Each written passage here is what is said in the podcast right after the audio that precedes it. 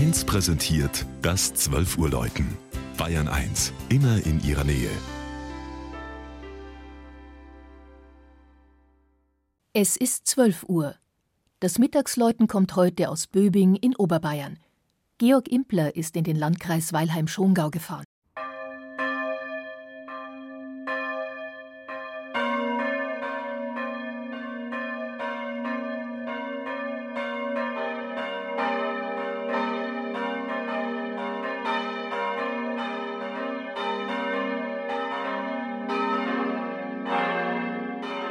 Malerisch liegt das knapp 1800 Einwohner zählende Dorf Böbing in den frühlingsgrünen Wiesen und Feldern des Pfaffenwinkels. Bachreine, Wäldchen und da und dort ein Moorsee vervollkommnen das Bild. Bei klarem Wetter geht der Blick zur Benediktenwand, zum Ammer- oder Wettersteingebirge. Nach Rottenbuch sind es keine fünf Kilometer.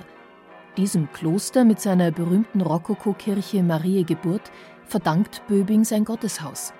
Das thront geradezu auf dem höchsten Hügel mitten im Ort und ist erstmals im Jahre 1238 urkundlich belegt. Vorher, so heißt es, stand dort ein Wachturm.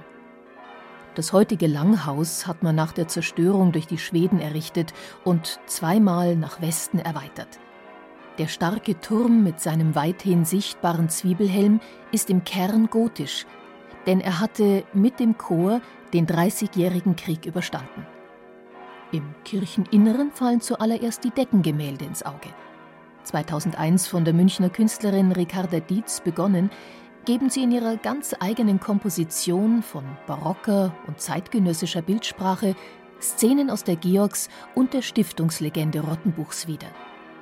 Beachtenswert sind auch die Altarblätter, die heiligen Skulpturen an den Seitenwänden und die 1720 gemalten Apostelbilder an der Emporenbrüstung.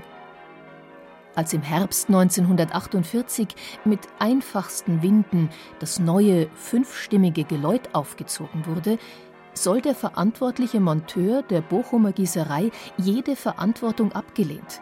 Den Schuster wird aufgesucht und erst nachdem die größte, die Georgsglocke, aufgezogen war, weiter mitgeholfen haben. Obwohl der Pfarrer den Ertrag seiner 40 Bienenvölker gestiftet und viele Böbinger ihr Schärflein beigetragen hatten, konnte man sich so kurz nach dem Krieg keine Bronzeglocken leisten.